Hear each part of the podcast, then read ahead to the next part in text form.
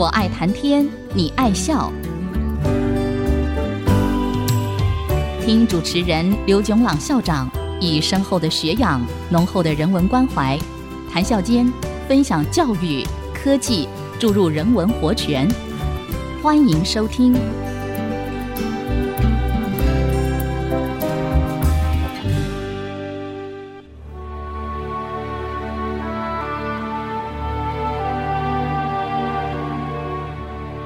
听众朋友，大家好，欢迎收听《我爱谈天，你爱笑》。这里是爱惜之音广播电台 FM 九七点五，我是刘总郎。威廉布莱克 （William Blake） 是十八世纪英国的名诗人和雕版艺术家。他有一首一百三十二行的长诗，题目是《Auguries of Innocence》。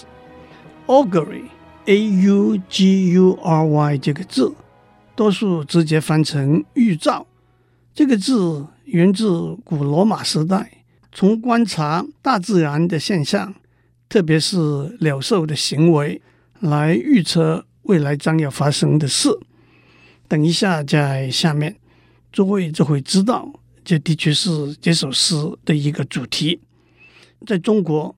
我们也有风从虎，云从龙，喜鹊报喜，乌鸦报丧，猪来穷，狗来富，猫来做麻布的说法。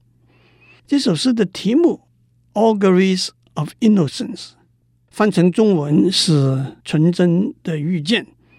这首诗开头的四句最为脍炙人口，它是这样的：“To see a world。” In a grain of sand, and a heaven in a wild flower, hold infinity in the palm of your hand, and eternity in an hour。这四句诗也有很多中文翻译的版本，我选的是陈之藩先生的翻译。伊丽莎里有一个世界，一朵花里有一个天堂，把无穷无尽握于手掌，永恒。 仍非是刹那时光。这四句诗有多重的意境：一重是以小观大，见微知著；另外一重是不管体积多么小，不管时间多么短暂，里头蕴藏的是美丽和永恒；还有一层是大和小的对比，有限和无限的对比。其实，在底下。我们可以看到，把截然不同的事物来做对比，是布莱克这首诗的一个主题。我会选这首诗里头的一些句子和大家分享。我的翻译是逐句，但不是逐字逐词的翻译。我要传递的不是原作者怎么说，而是原作者要说什么。即使如此，作者要说什么，也有不同的揣摩。我的目的是经由我自己的体会，激发大家欣赏的兴趣。接下来的四句是：A robin redbreast in a cage puts all heaven in a rage. A dove house filled with doves and pigeons shudders hell through all its regions. 知更鸟关在笼子里，上天会为之愤怒。鸽子。挤在阁房中，大地会为之摇动。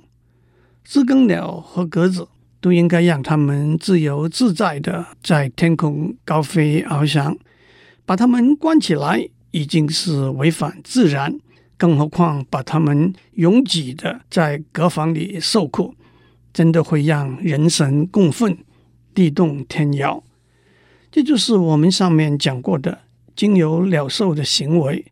道出未来会发生的事，而且在这首诗里头，布莱克也一再用小事，那是小鸟的自由，和大事，那是天地为之震怒，来做对比。美国诗人也是人权斗士玛雅·安哲罗的一首诗《笼中鸟》（Caged Bird） 里头说：“自由的鸟在风的背上跳跃，笼中的鸟。”陡颤的唱出充满了恐惧的歌。自由的鸟期待着下一阵清风，笼中的鸟站在坟墓上，里头埋葬的是消失了的梦。在无尾叶的圆圆曲里头，有“早习交鸟出樊笼”这一句。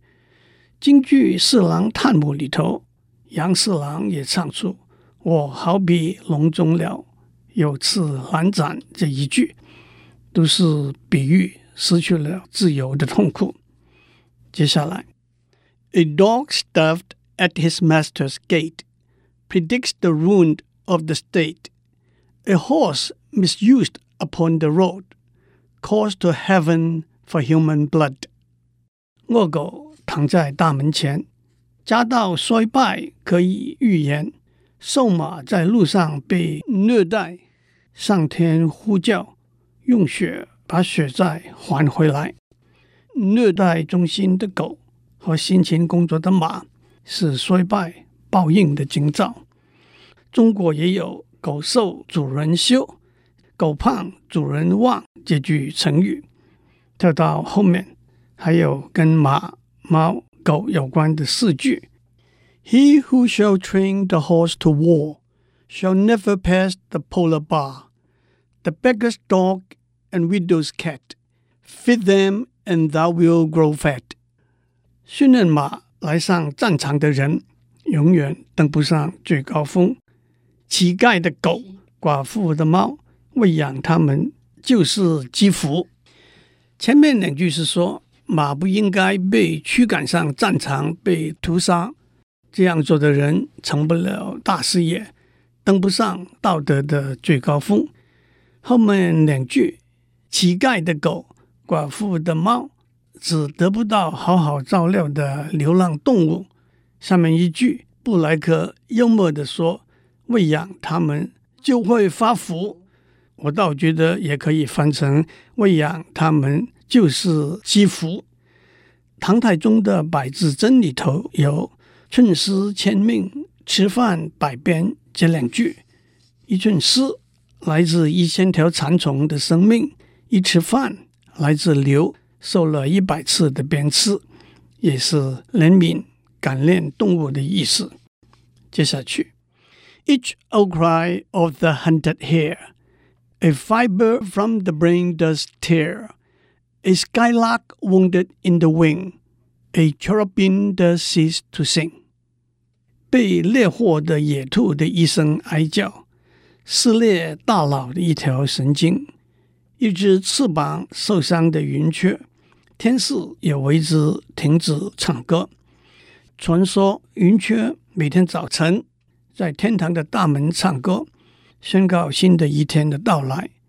它代表希望。自由、快乐和幸福。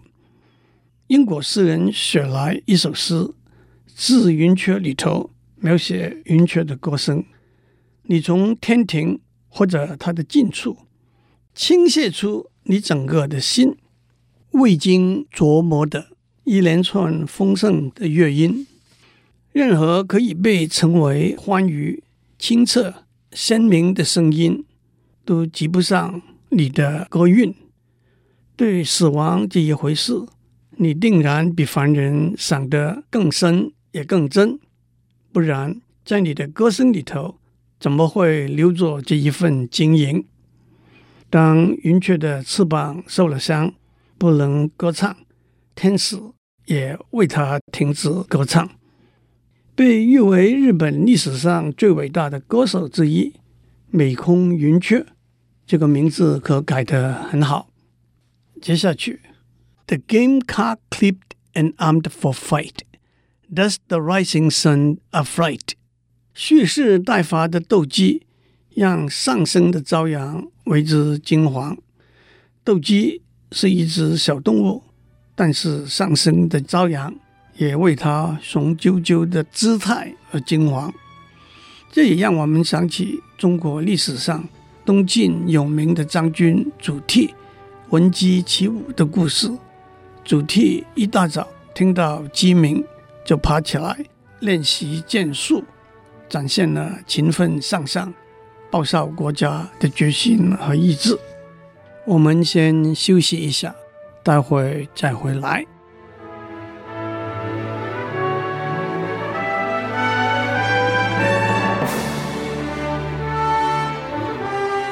欢迎继续收听《我爱谈天，你爱笑》，让我们继续练布莱克的诗《Auguries of Innocence》纯真的预见。Every wolf's and lion's howl raises from hell a human soul。每一阵野狼和狮子的嚎叫声，呼唤醒地狱中一个苦难的心灵。布莱克有另外两句诗说：“狮子的咆哮，野狼的嚎叫，暴风雨中的惊涛骇浪，伤人夺命的利剑，都是肉眼看不到的永恒的一部分，也都是以小和大、轻和重来对比。这也让我们想起李白‘两岸猿声啼不住’。”轻舟已过万重山这两句诗，接下来，The wild deer wandering here and there keeps the human soul from care。四处漫游的野鹿，有如开放奔驰的心灵。我相信大家也听过“心似平原走马，易放难收”这个比喻。The lamb misused this public strife。And yet forgives the butcher's knife。虐待羔羊，极其公愤，屠夫一刀， 漠视不闻。这是一个对比：公众只关心羔羊被虐待，却不关心羔羊被杀戮。大家也听过孟子和齐宣王对话的故事。当齐宣王看见一头牛被牵去屠宰，因为要用他的血涂在新筑的钟上来拜祭的时候，齐宣王说：“我不忍心看到牛在发抖，把它放掉吧。”他手底下的人问：“那么信中的仪式也要取消吗？”齐宣王说：“那不可以，用羊来代替牛吧。”还有：“He who shall hurt the little wren shall never be loved by man. He who the ox to wrath has moved shall never be by woman loved。伤害小娇鸟，男人不会爱；惹怒大公牛，女人不会采。鷦鷯是一种小鸟。西晋张华在他的《鷦鷯赋》里头说：“色浅体陋，不为人用；行为触卑，物莫之害。翩翩然，犹以自落。”鷦鷯羽毛的颜色不艳丽，长相丑陋，身体又小，也飞得不高，对人类也没有用，别的动物也不会去伤害它。但是它翩翩然，自得其乐。那么人类为什么要去伤害它呢？大公牛有它的生活，为什么要去惹怒它呢？The wanton boy that kills the fly shall feel the spider's enmity. He who torments the chafers sprite weaves a bower in endless night. The caterpillar on the leaf repeats to thee thy mother's grief. Kill not the moth nor butterfly, for the last judgment draweth nigh. 胡乱扑杀苍蝇的小顽童，当心蜘蛛对你凶。折磨小甲虫、金龟子，会被打发在无尽长夜里做苦工； 伤害叶子上的毛毛虫，那是看到儿女受伤害的妈妈的悲痛。不要杀害飞蛾和蝴蝶，因为最后审判将会来得匆匆。都是讲对小动物的爱护。接下来，把动物和恶毒连接起来。The gannet that sings his summer song, poison gas from slender's tongue. The poison of the snake and newt is the sweat of envy's foot. The poison of honey bee is the artist's jealousy. 鲨日蚊虫烦躁的叫声，比不上诽谤的语言的恶毒；蛇的毒液，比不上妒忌的愤怒和憎恨；黄蜂尾巴的毒针，比不上文人伤情的蔑视。到后面还有 ，The strongest poison ever known came from Caesar's laurel crown。不过最毒的毒药来自凯撒大帝的桂冠。那就是说，有权力的人往往也是最心狠手辣的人。有一首小诗，大家都听过，我把它改一下，也算是把上面几句诗呢连起来：青竹蛇耳口，黄蜂尾上针，两者皆不毒，最毒帝王心。接下去的两句是：The prince's robes and beggar's rags。Are two stools on the miser's backs。首先，这两句直接翻译过来是：王子的长袍和乞丐的破衣是守财奴钱袋上的毒菌。毒菌就是有毒的蘑菇。到底布莱克在说什么呢？这倒真值得玩味。王子的长袍和乞丐的破衣就是一个对比。代表富贵和贫贱的对比，这个对比背后可以有很多的含义。举个例说，有一个流传很广的寓言：有一位老乞丐，有一天看到皇帝的一个诏令，说皇帝会在皇宫举办一场盛宴，凡是穿着的华丽高贵的人就可以参加这场盛宴。衣衫褴褛的老乞丐看得心动了，鼓起勇气走到皇帝的面前，请求皇帝赐给他一套华丽高贵的衣服，好让他穿上去参加宴会。皇帝跟皇子说：“你就去找一套你的衣服送给他吧。”王子不但给老乞丐找了一套很漂亮的衣服，还告诉他这套衣服很耐穿。你以后再也不需要穿你的破衣服或者其他衣服了。虽然王子这样说了，老乞丐还是不放心。万一王子要把衣服收回去了，万一这套华丽高贵的衣服并不耐穿呢？所以他还是把自己的破衣服打成一个小包，带在身边，去赴皇宫里头的晚宴。晚宴里头，达官贵人，衣香鬓影。菜肴豪华精致，都是他前所未见的。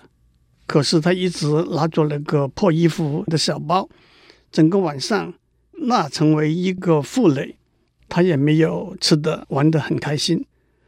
自从晚宴之后，虽然他一直还是穿着皇子给他的衣服，而且那套衣服也的确很耐穿，可是他始终放不下那个破旧衣服的小包。别人没有注意到他穿在身上那套华丽的衣服，都叫他做那个拿着个破旧衣服的小包的老头子。他郁郁不乐，活了一辈子。这个寓言的教训是：当我们找到一个新的理念和信仰的时候，我们必须下定决心，不再让过去的包袱成为一个挥脱不去的枷锁。Bhagavad Gita。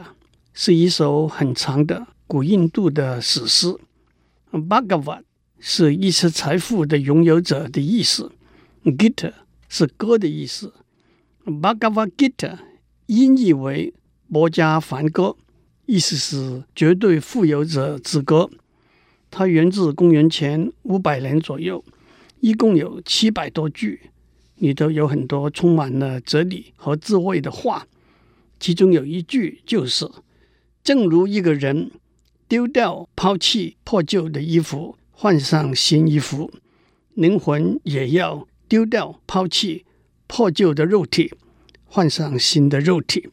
这也包含了印度教里头重生的理念。《薄伽梵歌》是古印度智慧的一个宝藏，非常值得细读。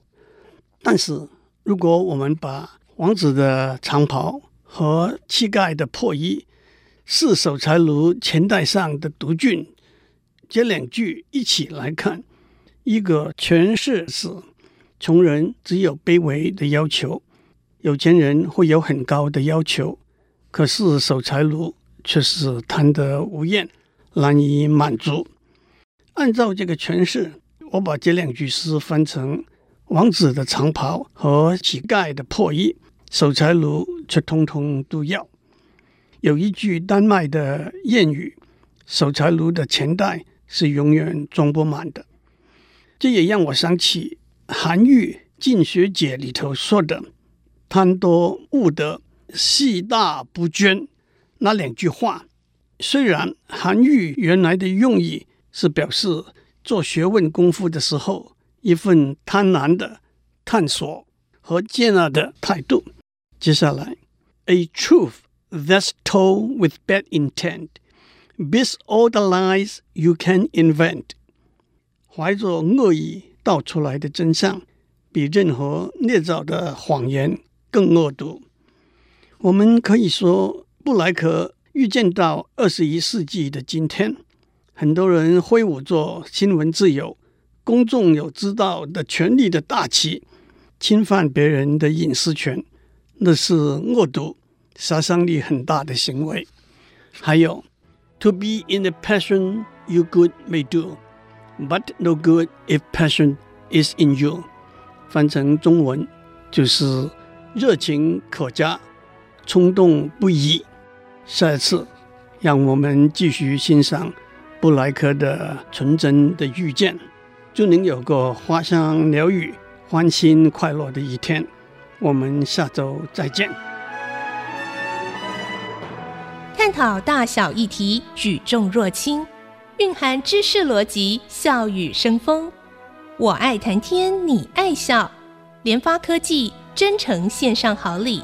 给每一颗跃动的智慧心灵。